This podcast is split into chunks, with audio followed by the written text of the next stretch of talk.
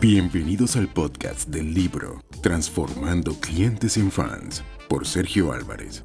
Hoy Sergio comienza planteándonos una pregunta. ¿Las ventas termina cuando el cliente pagó? ¿Qué opinas?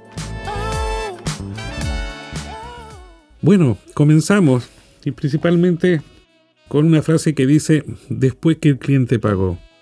Mi gran maestro, mi profesor en Buenos Aires, pasó esto, y amigo luego, Juan Carlos Félix, me dijo una frase que nunca olvidé. Antes nos decían que el fin era la venta, hoy es solo el principio.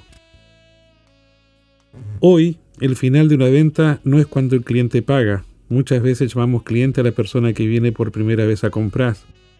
Yo no le llamaría cliente, le llamaría usuario. Es la primera vez que viene y yo no sé si va a regresar. ¿Cuántas veces probaste ir a un restaurante y después de cenar dijiste yo acá no vuelvo nunca más? Ahí fuiste mal llamado cliente.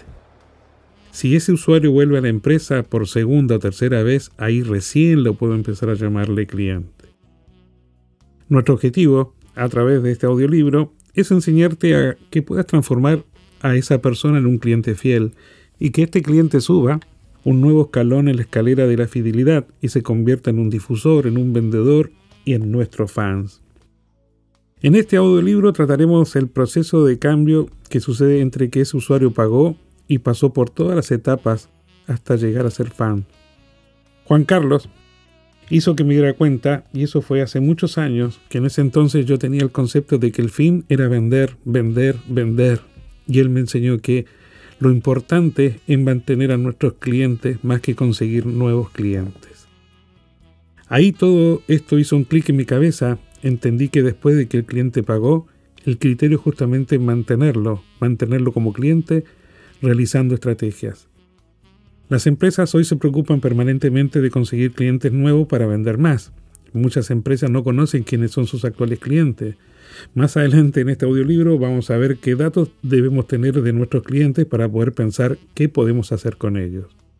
Mantener un cliente es más barato que conseguir uno nuevo, por eso la idea es generar literalmente una relación con nuestros actuales clientes, y esto es para cualquier rubro. Un kiosco debe pensar de esa forma, una concesionaria de automóviles también.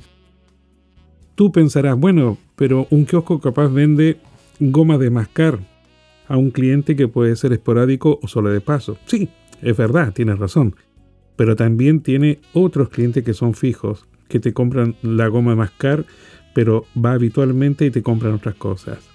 Y el criterio es válido también para el concesionario de autos de alta gama, por ejemplo. Es exactamente el mismo criterio.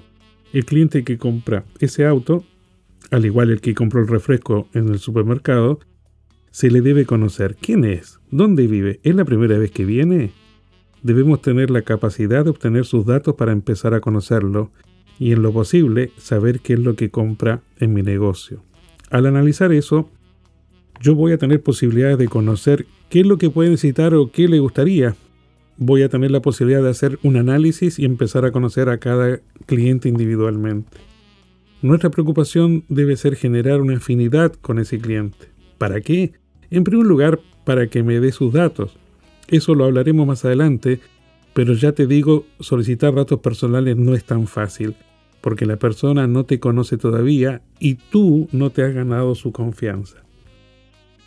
Hoy vamos a un lugar donde la cajera o un vendedor me preguntan mi nombre, mi apellido, mi mail, mi número de celular y yo les pregunto, ¿y, esto para qué es? Y pasa que muchas veces la respuesta es un y no sé.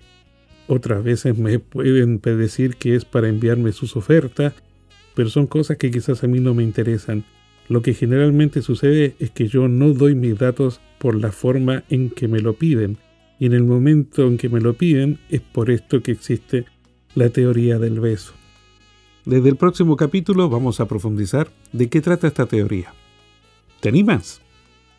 Cualquier comentario www.transformandoclientesenfans.com. Hasta la próxima.